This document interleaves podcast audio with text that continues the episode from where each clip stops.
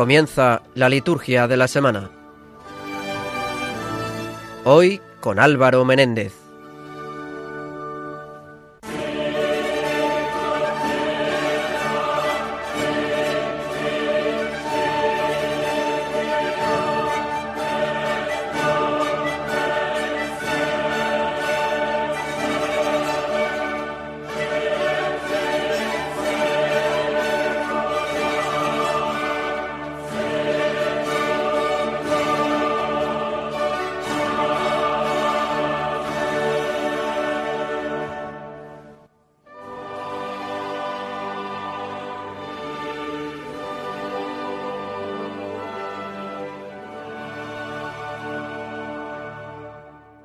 Bienvenidos a la liturgia de la semana, una semana en la que estamos en estos primeros momentos del tiempo de Cuaresma. Comenzamos, como siempre, el programa recitando, como es habitual, la oración colecta de la misa de este domingo, que también es la oración conclusiva de la liturgia de las horas para las horas del día domingo.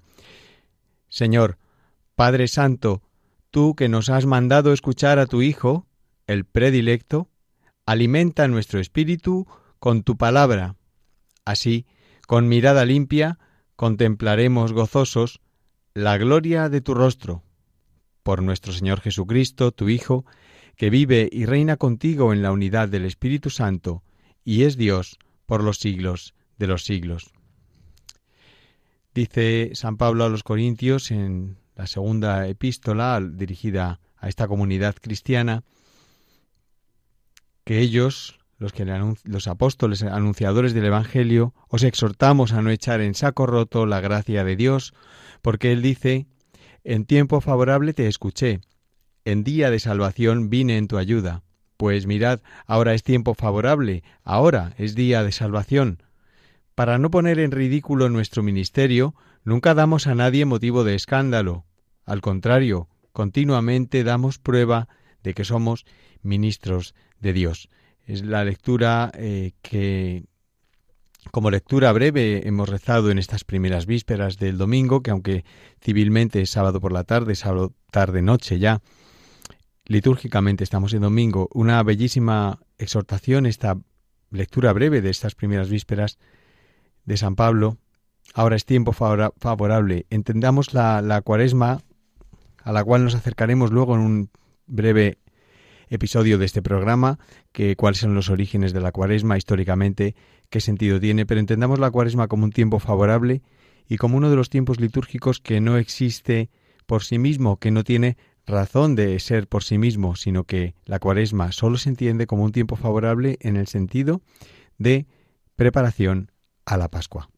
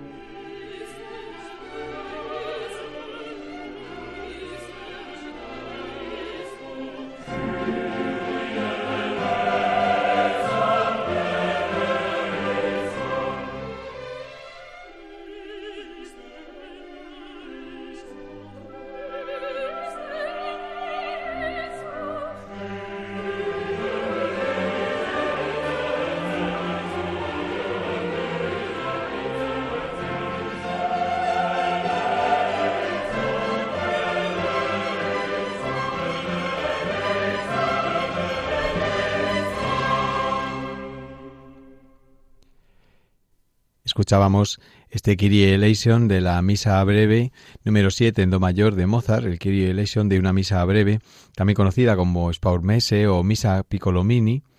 Piccolomini no por la famosa familia de, de, la Toscana, sino por los, porque los músicos de la corte de Praga llamaban esta misa la Piccola Misa, y de ahí degradándose la palabra de Piccola Misa se, se llegó a Piccolomini, por eso se denomina así, misa número 7 en do mayor que nos acompañará a lo largo de este programa de Wolfgang Amadeus Mozart, compuesta por este músico en 1776. Si el domingo anterior veíamos a Cristo precediéndonos en la peregrinación de esta vida, eran las tentaciones, el domingo primero de Cuaresma siempre se acerca la Iglesia a las tentaciones de Cristo, esta vida en la que luchamos, sufrimos tantas pruebas, hoy segundo domingo de Cuaresma, al contemplarlo lleno de gloria en la transfiguración, que es el Evangelio de hoy, se nos anticipa también nuestro destino de resucitados. Se nos testimonia claramente que la pasión es el camino de la resurrección, así lo dice el prefacio de la misa de este domingo. En la celebración de la Eucaristía, el Señor nos alimenta con su palabra y nos prepara para contemplar un día la gloria de su rostro, Así también se hace en la primera oración de esta misa. Pero es que además, por el sacramento de la Eucaristía, esa gloria, gloria futura, no es sólo esperanza futura, sino que se nos hace ya partícipes en los bienes eternos del reino de los cielos, tal y como dice la oración de después de la comunión de este día. Somos ya partícipes de los bienes eternos del reino. Es decir, la misa, la Eucaristía, el santo sacrificio es pignus future glorie, es prenda de la gloria futura. El significado, por tanto, de la pasión, del cual hacemos memoria en esta cuaresma encaminándonos a la Pascua de Resurrección, que es propio de la transfiguración del Evangelio que hoy corresponde, se encuentra pues realizado sacramentalmente en la Eucaristía, Así estas lecturas, siempre en el segundo domingo de Cuaresma se acaba con el este evangelio de la transfiguración, ya nos están encaminando hacia la Pascua. Quizá parece como muy pronto hablar de Pascua, de tema de resurrección y de gloria, pero así nos lo presenta la Iglesia para este día de hoy. Y así, la primera lectura del libro del Génesis tiene el siguiente tema, es el Génesis capítulo 15, este, este episodio en el cual Abraham recibe un nuevo, un nuevo nombre en la, en la, en la misa, eh, perdón, en la misa, en la Sagrada Escritura. pasa de llamarse Abraham a llamarse Abraham, añadiendo una sílaba, es un cambio de nombre. Y en esta primera lectura, cuyo título litúrgico es Dios inició un pacto fiel con Abraham, se empieza a prefigurar toda esta cumplimiento del pacto y de la alianza de Dios con su pueblo que se cumple en Cristo. En aquellos días, Dios sacó afuera a Abraham y le dijo, Mira el cielo, cuenta las estrellas, si puedes. Y añadió, Así será tu descendencia. Abraham creyó al Señor y, se le contó en su haber. Aquí Pablo, hago un inciso, eh, dice, puesto que Abraham creyó, se le imputó como justicia. Es decir, que la fe conduce a la justicia, a la justificación del justo. Continúa el Génesis. El Señor le dijo, Yo soy el Señor que te sacó de Ur de los Caldeos para darte en posesión esta tierra. Él replicó, Señor Dios, ¿cómo sabré yo que voy a poseerla? Respondió el Señor, Tráeme una ternera de tres años, una cabra de tres años y un carnero de tres años, una tórtola y un pichón. Abraham los trajo y los cortó por el medio, colocando cada mitad frente a la otra, pero no descuartizó las aves. Los buitres bajaban a los cadáveres y Abraham los espantaba. Cuando iba a ponerse el sol, un sueño profundo invadió a Abraham, y un terror intenso y oscuro cayó sobre él. El sol se puso, y vino la oscuridad. Una humareda de horno y una antorcha ardiendo pasaban entre los miembros descuartizados. Aquel día el Señor hizo alianza con Abraham en estos términos. A tus descendientes les daré esta tierra, desde el río de Egipto al gran río. Temas de esta lectura que tienen que ver con la cuaresma y sobre todo con el Evangelio, puesto que la primera lectura siempre está temática, temáticamente, en temática teológica, se entiende, enlazado con el Evangelio. El tema de la alianza. La alianza que establece Dios con Abraham se cumple en Jesucristo. Esta promesa, esta figura de Abraham aparece como prefiguración de Jesucristo y en el Evangelio, cuando a Jesucristo en la transfiguración se le aparecen Moisés y Elías, se ve claramente cómo la alianza prometida por Dios se cumple, porque es esta transfiguración de Jesucristo es, es, es como una muestra de la gloria de la resurrección futura. El salmo responsorial, que, insisto, siempre debe ser cantado, es lo más deseable, dice así, es el Salmo 26, El Señor es mi luz y mi salvación, ¿a quién temeré? El Señor es la defensa de mi vida, ¿quién me hará temblar? Escúchame, Señor, que te llamo, ten piedad, respóndeme. Oigo en mi corazón, buscad mi rostro. Tu rostro buscaré, Señor, no me escondas tu rostro, no rechaces con ira a tu siervo, que tú eres mi auxilio. Espero gozar de la dicha del Señor en el país de la vida. Espera en el Señor, sé valiente, ten ánimo, espera en el Señor. De nuevo, unido a la primera lectura, toda la temática de la esperanza, de gozar de la dicha del Señor en el país de la vida, todos estos cortes escatológicos, trascendentales, más allá de la tierra prometida ya se empieza a convertir como una promesa de trascendentalidad, Mm, y en esto va avanzando el conocimiento de esta trascendencia hacia la vida eterna, va avanzando el pueblo de Israel conforme avanza la revelación, puesto que el pueblo de Israel en principio no creía en la resurrección, en la resurrección de la carne. Tenían a, los difuntos, eh, el Antiguo Testamento les destina a un lugar oscuro, que no es el infierno, pero les destina a un lugar eh, difícilmente descriptible, que es el Sheol, no es, el, no es que no es el infierno de los condenados, pero tampoco tiene al principio en el Antiguo Testamento el pueblo comprensión de, la, de esta promesa de resurrección de la vida eterna. Sin, sin embargo, sí que hay tintes de este tipo de cosas, por ejemplo, en este Salmo, el país espera, espera, espero gozar de la dicha del Señor en el país de la vida. Se está acercando a esta promesa, de, la promesa terrenal, de una tierra prometida, desde el gran río, de, eh, desde el río de Egipto hasta el Gran Río, toda esta geografía de Oriente Medio, pero el pueblo va avanzando en la, en la, en la comprensión de, de, la resurrección como la verdadera tierra prometida. Y es más, en la propia teología oriental eh, se, expresa también a Jesucristo como la verdad, Jesucristo, su carne, su, su, carne resucitada, como es la verdadera tierra de los vivos. Veremos luego esto más adelante en el programa. Vamos a escuchar de la música que hemos traído para este programa, la Misa Breve en Do Mayor de Mozart.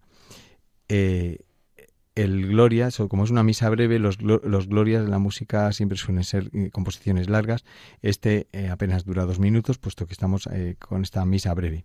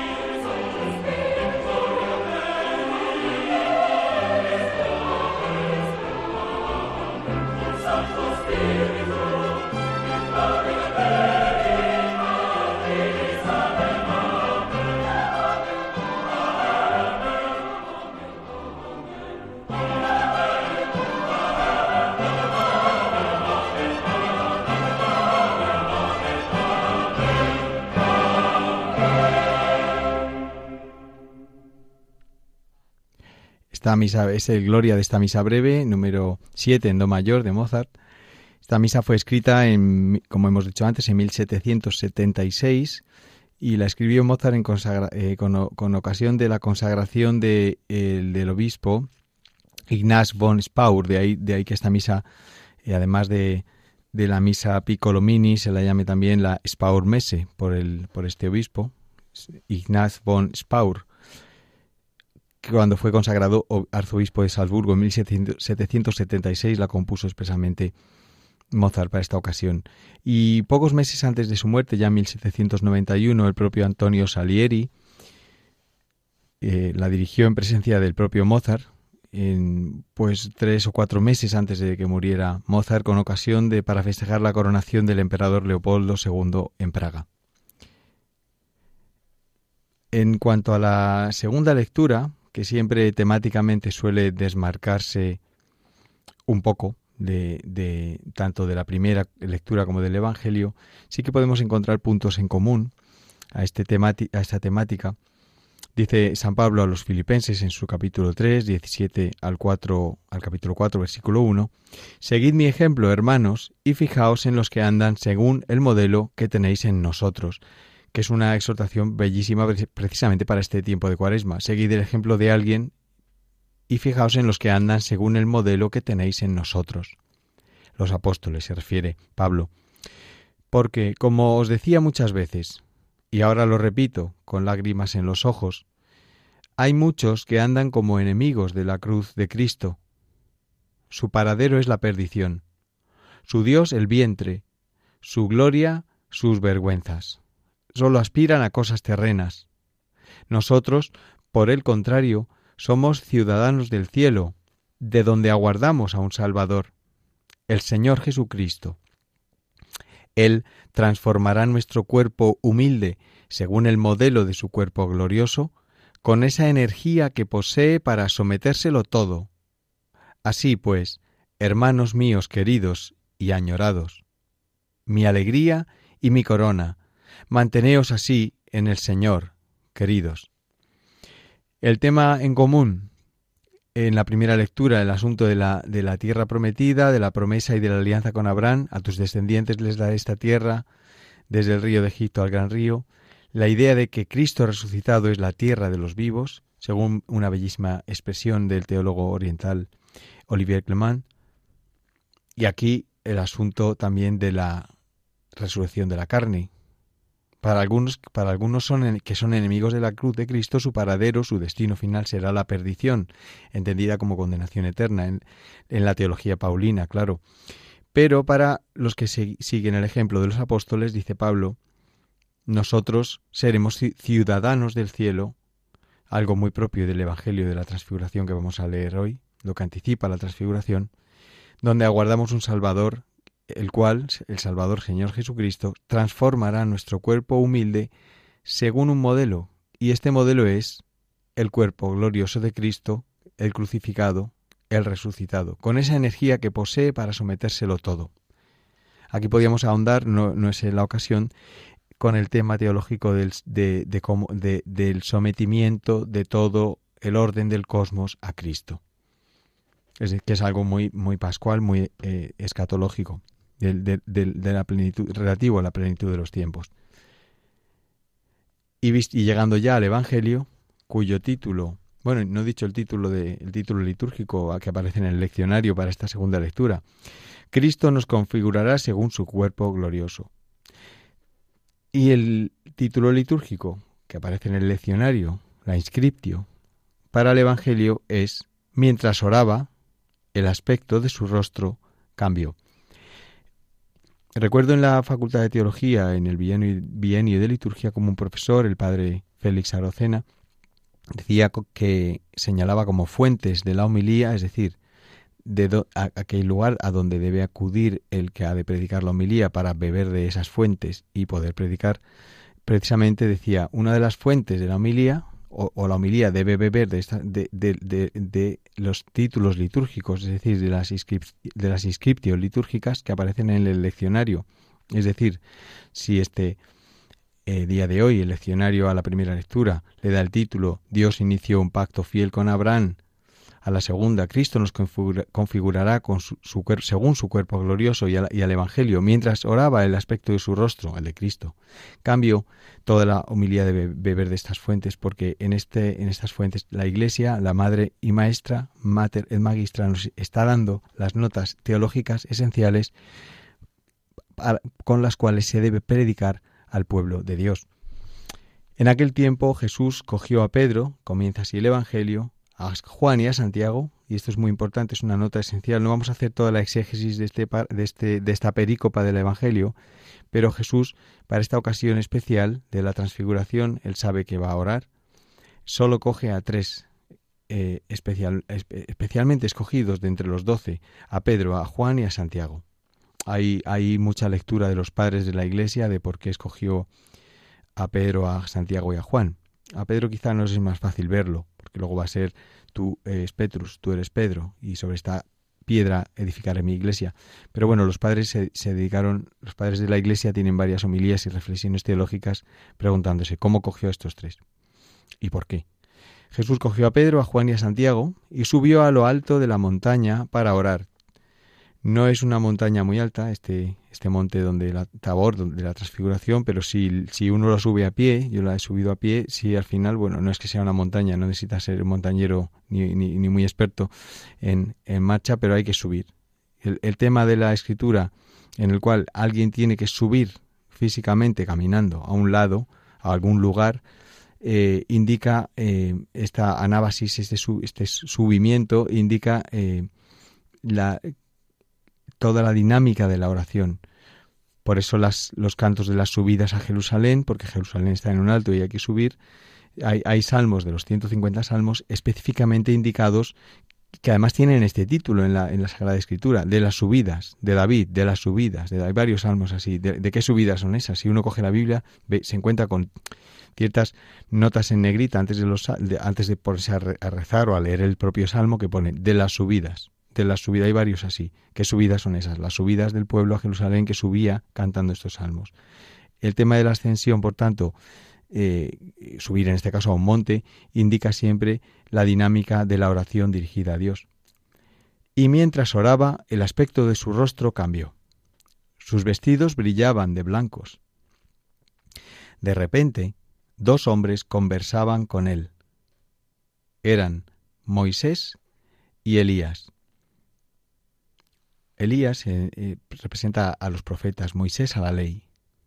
Y continúa el Evangelio, que apareciendo con gloria, hablaban de su muerte. Es decir, Jesús orando, apareciéndosele Moisés y Elías, entre los tres, hablaban de la, de la muerte de Jesús que iba a suceder pronto, que iba a consumar en Jerusalén. Es decir, ya están hablando de la pasión.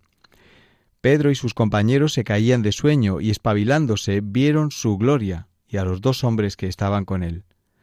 Mientras estos se alejaban, dijo Pedro a Jesús, Maestro, qué bien se está aquí. Haremos tres tiendas, una para ti, otra para Moisés y otra para Elías. No sabía lo que decía. Todavía estaba hablando cuando llegó una nube que los cubrió. Se asustaron al entrar en la nube, y una voz desde la nube decía, Este es mi Hijo, el escogido, escuchadle. Cuando sonó la voz se encontró Jesús solo. Ellos guardaron silencio y por el momento no contaron a nadie nada de lo que habían visto. Recordemos en la primera lectura cómo cuando, eh, cuando el Señor, eh, Dios, sella la alianza con Abraham, pasaba una nube por en medio del, del sacrificio de estas, de, dice, un, un, tráeme una ternera de tres años, una cabra de tres años, un carnero de tres años, una tórtola y un pichón a, estos animales de tres años de edad, aquí está el número tres, que es muy importante, son tres animales de tres años de edad cada uno. Eh, por la noche, dice, cuando iba a ponerse el sol, un sueño profundo invadió a Abraham y un terror intenso y oscuro cayó sobre él. El sol se puso y vino la oscuridad, una humareda de horno y una antorcha ardiendo. Esto es similar al episodio en el Tabor de y vino una nube que los cubrió. Esa antorcha de horno y, esa nube de humareda de horno y una ardiendo que misterioso, que es como una epifanía de Dios, ¿eh? una manifestación de Dios pasaba entre los miembros descuartizados del sacrificio, eh, siempre indica la presencia de Dios. Estamos, por tanto, ante, un evangelio que en plena cuaresma, porque estamos em, comenzando la cuaresma, segundo domingo, ya da nota de, que la cuaresma en sí misma no es un tiempo que tenga sentido por sí mismo, teológicamente y litúrgicamente hablando, sino solo tiene sentido de camino a la Pascua. Vamos a escuchar en esta misa breve, estamos más o menos en el ecuador del programa, la mm, de la misa breve en do mayor de Mozart, la misa Spaur Misa, por, por este en, recuerdo de este obispo, en cuyo honor se eh, compuso esta, esta misa breve por parte de Mozart, el, la parte del credo de esta misa.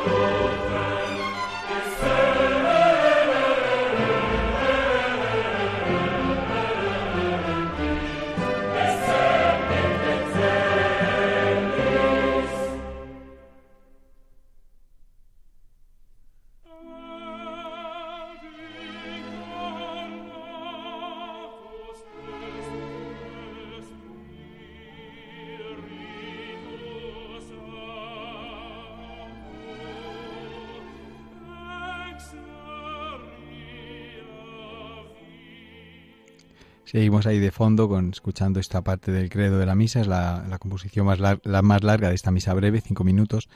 sea, como habrán, habrán notado los oyentes, se cambia completamente la, entonación de la, de la música en la parte et incarnatus est. De hecho, litúrgicamente en estas partes hay días preestablecidos en la liturgia en las cuales al llegar a la parte y se encarnó hay que ponerse de rodillas al rezar el credo. Mientras nos acercamos, mientras tenemos de fondo este credo de la misa breve en do mayor de Mozart, la Spaur Messe, nos acercamos a este episodio de la transfiguración, pero explicado por San León Magno Papa. Dice, la ley se dio por medio de Moisés, la gracia y la verdad por medio de Jesucristo. El Señor puso de manifiesto su gloria ante los testigos que había elegido, es decir, Pedro, Santiago y Juan, como veíamos, e hizo resplandecer de tal manera aquel cuerpo suyo, semejante al de todos los hombres, que su rostro se volvió semejante a la claridad del sol y sus vestiduras aparecieron blancas como la nieve. Aquí San Leomano está simplemente describiendo cómo sucede, ¿no?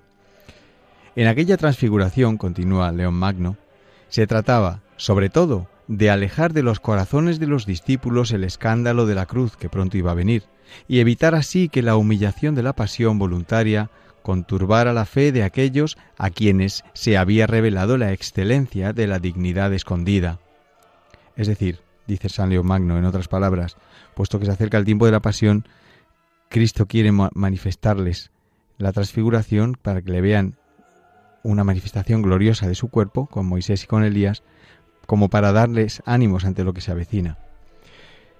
Pero con no menor providencia, continúa San León Magno, se estaba fundamentando la esperanza de la Iglesia Santa, ya que el cuerpo de Cristo, en su totalidad, podría comprender cuál habría de ser su transformación y sus miembros, y podrían contar con la promesa de su participación en aquel honor que brillaba de antemano en la cabeza, que es Cristo. A propósito de lo cual había dicho el mismo Señor, al hablar de la majestad de tu venida, entonces los justos brillarán como el sol en el reino de su Padre, cosa que el mismo apóstol Pablo corroboró diciendo, Sostengo que los sufrimientos de ahora no pesan lo que la gloria que un día se nos descubrirá. Y de nuevo, habéis muerto y vuestra vida está con Cristo escondida en Dios. Cuando aparezca Cristo, vida nuestra, entonces también vosotros apareceréis juntamente con Él en gloria. Pero en aquel milagro, el de la transfiguración, también hubo otra lección, para confirmación y completo conocimiento de los apóstoles, pues aparecieron en conversación con el Señor Moisés y Elías, es decir, la ley y los profetas, para que se cumpliera con toda verdad, en presencia de aquellos cinco hombres, lo que está escrito. Toda palabra quede confirmada por boca de dos o tres testigos. Y pudo haber una palabra más firmemente establecida que esta, en cuyo anuncio resuena la trompeta de ambos testamentos y concurren las antiguas enseñanzas con la doctrina evangélica? Las dos páginas de los dos testamentos, el antiguo y el nuevo, se apoyaban entre sí, y el esplendor de la actual gloria ponía de manifiesto a plena luz a aquel que los anteriores signos habían prometido bajo el velo de sus misterios, porque, como dice San Juan, la ley se dio por medio de Moisés, la gracia y la verdad vinieron por medio de Jesucristo, en quien se cumplieron a la vez la promesa de las figuras proféticas y la razón de los preceptos legales, ya que con su presencia atestiguó la verdad de las profecías y con su gracia otorgó a los mandamientos la posibilidad de su cumplimiento. Una bellísima explicación eh, de San León Magno acerca de este episodio de la transfiguración continúa, es el sermón 51, que es un sermón largo de los sermones de San León Magno, Papa. Vamos a escuchar a continuación, dentro de esta misa de breve, de, de Mozart, misa breve en Do mayor, el santo de la misa, una composición muy, esta sí que es muy breve, de apenas un minuto, el santo de la misa.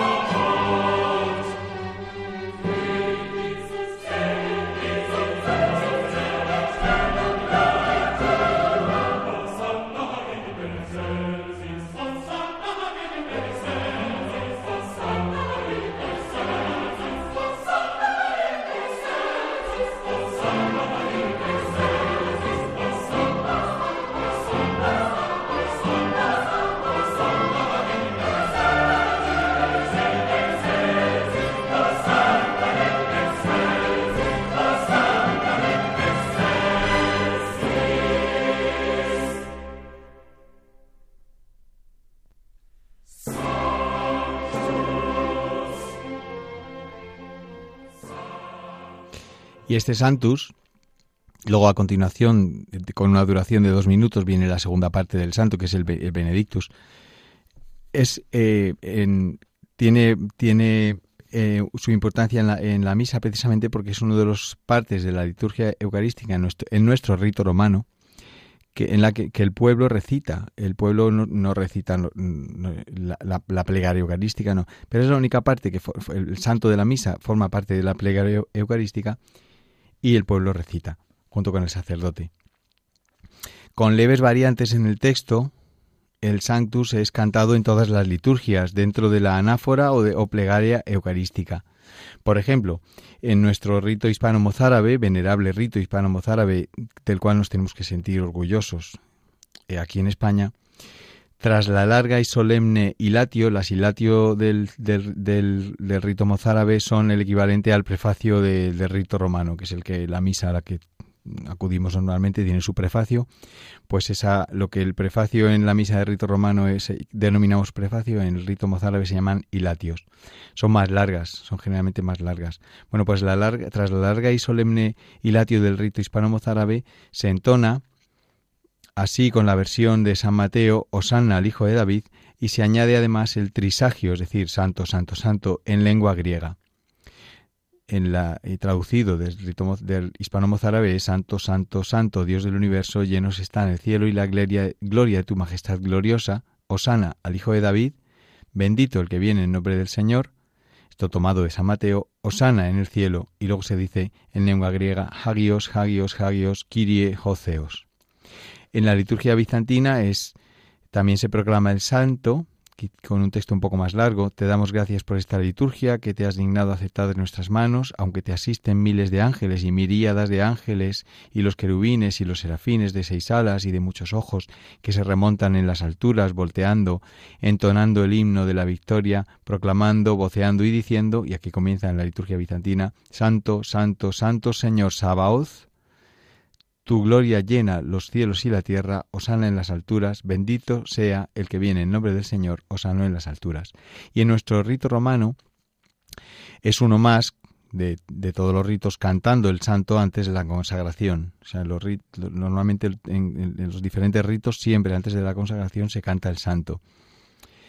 Y tal y como estaba prescrito en el rito romano, en el misal, la letra del santo no puede modificarse, ni parafrasearse por cualquier otra cosa revelando así que este canto, es el hecho de que esté colocado justo antes de la consagración en, varias liturgias distintas, como la hispano-mozárabe, la bizantina, nuestro rito romano, etc., esto revela que este canto es antiquísimo y su uso universal en, las distintas liturgias. Eh, para nosotros, que somos de rito romano, la ordenación general del misal romano define el santus como lo siguiente. Es una, comillas, aclamación con la cual toda la asamblea uniéndose a los coros celestiales, canta el Santo. Esta aclamación, que es parte de la misma plegaria eucarística, es proclamada por todo el pueblo juntamente con el sacerdote, algo que da, cuenta de la importancia que tiene el santo. Es la única parte de la plegaria eucarística que el sacerdote y el pueblo y el pueblo santo de Dios reunido en la sinaxis eucarística recitan juntos. Y más ampliamente, el directorio romano, estamos hablando ahora ya del rito romano, el directorio Canto y Música en la celebración dice lo siguiente. El prefacio de la misa culmina y desemboca en la aclamación jubilosa, unánime y solemne, que por su contenido se llama trisagio. Tris, agios en, en griego significa santo, trisagio es tres veces santo, por aquello de santo, santo, santo. ¿Por qué se dice tres veces santo? Porque la eh, la fuente semítica, el pensamiento semítico del Antiguo Testamento, eh, decir tres veces algo es el equivalente de nuestros superlativos, como si nosotros en español decimos santísimo. El, rito, eh, perdón, la mentalidad semítica, en el Antiguo Testamento, decir tres veces algo es es el equivalente del superlativo. Es el canto de los serafines, continúa este directorio del, canto en la liturgia. Con ella toda la asamblea, uniéndose a las jerarquías celestiales, canta o recita el santo. Esta aclamación, que constituye una parte de la plegaria eucarística, la pronuncia todo el pueblo junto con el sacerdote. Es el principal de los cantos de la misa. Esto hace algunos programas, hace unas semanas, lo repetí en varias ocasiones. Eh, misa ponemos muchos cantos, cantamos muchos cantos adyacentes que no son, forman parte de la misa. Yo siempre me acuerdo de esta frase de San Pío X, eh, cuando le preguntaban ¿qué, cantamos en misa? La misa, que es eh, una cosa es cantar cantos en la, adyacentes a la misa y otra cosa es cantar la misa, porque cantar el santo es cantar parte de la misa. Es por eso es el principal de los cantos de la misa, el principal y también es el más antiguo. Por eso es de justicia que si hay otras músicas para acompañar el momento de la comunión, ayudarnos a reflexionar y tal, no, no tiene mucho sentido cantar otras cosas y luego cuando llega el santo, que es el principal de los cantos de la misa, no cantarlo. O tampoco tiene sentido ponerle músicas paganas, por ejemplo, como se suele oír, eh, de Bob Dylan, de los Beatles, pues eh, no tiene sentido litúrgico eso, porque no son músicas que los Beatles o, o, Bob Dylan compusieran pensando en que se fuera luego a cantar el canto de la misa católica. Es decir, la, dice esto Ratzinger, más adelante también como Benedicto XVI lo dice, la composición musical de algo corresponde a un espíritu. Entonces, una canción pop de Bob Dylan no tiene el espíritu, pues, pues el compositor no estaba componiéndola con el espíritu litúrgico y por tanto sagrado de la música. Es el canto más antiguo de la misa junto, con el canto responsorial, dice el directorio de la música litúrgica en misa. Y el directorio continúa. Muchos prefacios invitan expresamente a cantarlo. Es tradicional y muy propio acompañarlo con instrumentos. Y continúa el directorio. Conviene potenciarlo con la máxima vibración posible, sin prolongarlo demasiado, aun en el caso de que se utilice la técnica repetitiva del canon musical. El Osana tiene que ser especialmente festivo y gozoso. Una catequesis bíblica, teológica, litúrgica e histórica nos haría interpretar mejor este canto cósmico, apretado en contenidos que nos evoca, entre otras cosas, los osanas entusiastas de la entrada de Jesús en Jerusalén, que veremos brevemente ¿no? el Domingo de Ramos. Su sentido pleno no cabe en un mero recitado. La es decir, que hay que cantarlo. La venerabilidad del texto impide, y esto es muy importante porque esto es el directorio canto y música en la liturgia, la venerabilidad del canto impide radicalmente su sustitución por otro y donde se dice sustitución por otro, su modificación. También que a veces se ve cómo se modifica la letra del santo, con lo cual se está modificando la letra de la propia plegaria eucarística. Siendo su letra bíblica, resumiendo, es decir, si la letra es bíblica, es decir, es palabra de Dios, nadie sensato osará cambiarla, mutilarla, añadirle cosas, parafrasearla. Es un canto íntegro e invariable. Y siempre cantable Vamos a escuchar ahora, ya que hemos hecho esta pequeña mini catequesis acerca del, del santo, la segunda parte del santo, es decir, el Benedictus, musicalizado por Mozart en esta misa breve que estamos siguiendo a lo largo del programa de hoy.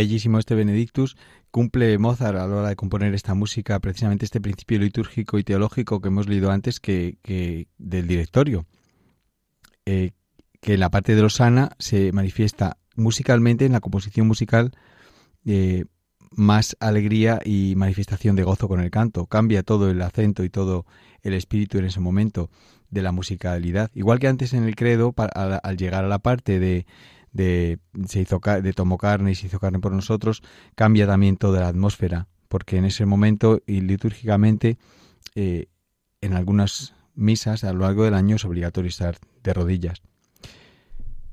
La cuaresma, y con esto acabamos el programa porque nos quedan pocos minutos ya, cinco o seis minutos.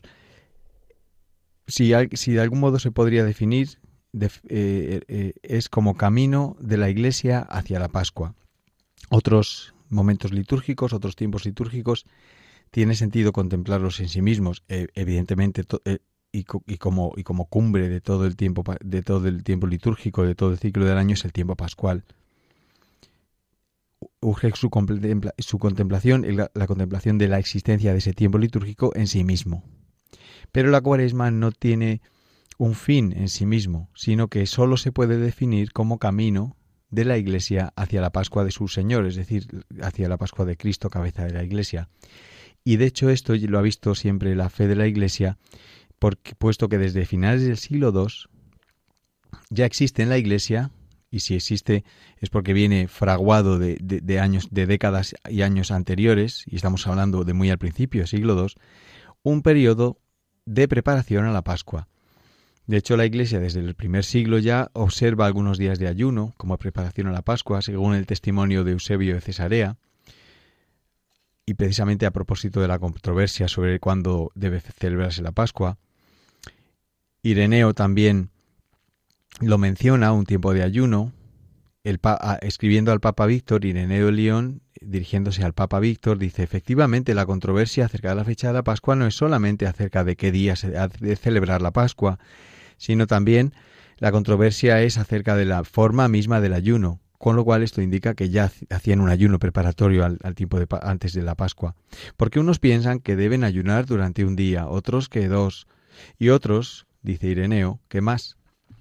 Y otros dan a su día una medida de 40 horas del día y de la noche, y tal, hay y, tal diversidad hay de observantes que no se ha producido hasta ahora en nuestros tiempos, sino ya mucho antes, bajo nuestros predecesores. Este ayuno inicial, por tanto, indica y presenta una primera estructura de semanas de preparación a la Pascua. Se habla de ayuno de 40 días que se realizaba desde la sexta semana antes de Pascua, pero puesto que estaban por medio los días seis días dominicales, es decir, si nos fijamos en los 40 días de Cuaresma, tenemos por medio seis días de, de seis días que son domingo. El domingo sí que no se no, no hagáis luto ni ayunéis, etcétera. Entonces el domingo no se podía ayunar. Para poder ayunar y preparar un tiempo de 40 días, eh, puesto que se que tenemos en medio seis días dominicales, la iglesia, ¿cómo, dispusieron, por tanto, la cuadragésima, es decir, los cuarenta días? Porque se quería completar ese número simbólico de los cuarenta.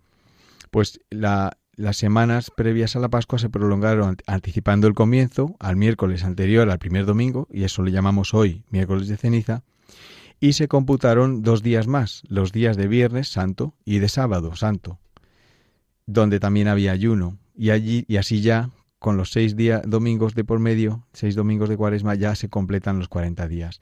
En realidad, este último día, el ayuno del sábado santo, es del todo muy particular. Y ya lo parece indicar así Hipólito eh, en la tradición apostólica, es de los textos más antiguos en, en la Iglesia acerca de estas disposiciones. Para cumplir con el ayuno de Pascua, nadie tomará nada antes de que se haga la oblación. Si, alguien se encuentra enfermo y no puede ayunar dos días, refiriéndose al Viernes Santo y al Sábado Santo, ayunará el sábado solamente por necesidad, contentándose con pan y agua. Hipólito de Roma, la tradición apostólica.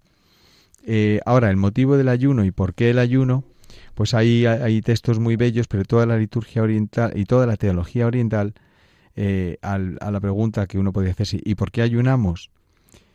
Muchos, eh, muchos suelen responder porque Cristo ayunó 40 días. Recordemos el Evangelio del domingo pasado, la, de las tentaciones de Jesús en el desierto. Los orientales, siempre enriqueciendo la visión completa de la teología y del acercamiento a la comprensión de la revelación, dicen una cosa también sorprendente. Ayunamos porque ayunó Cristo, pero ayunamos porque Adán comió.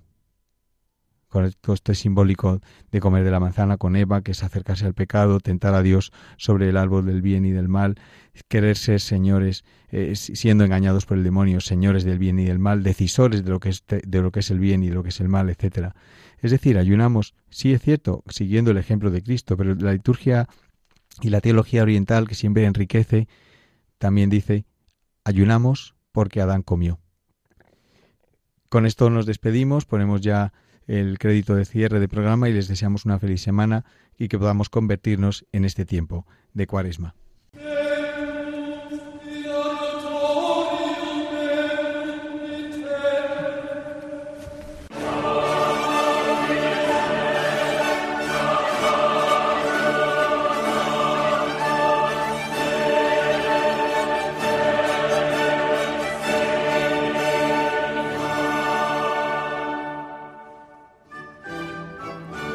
Han escuchado la liturgia de la semana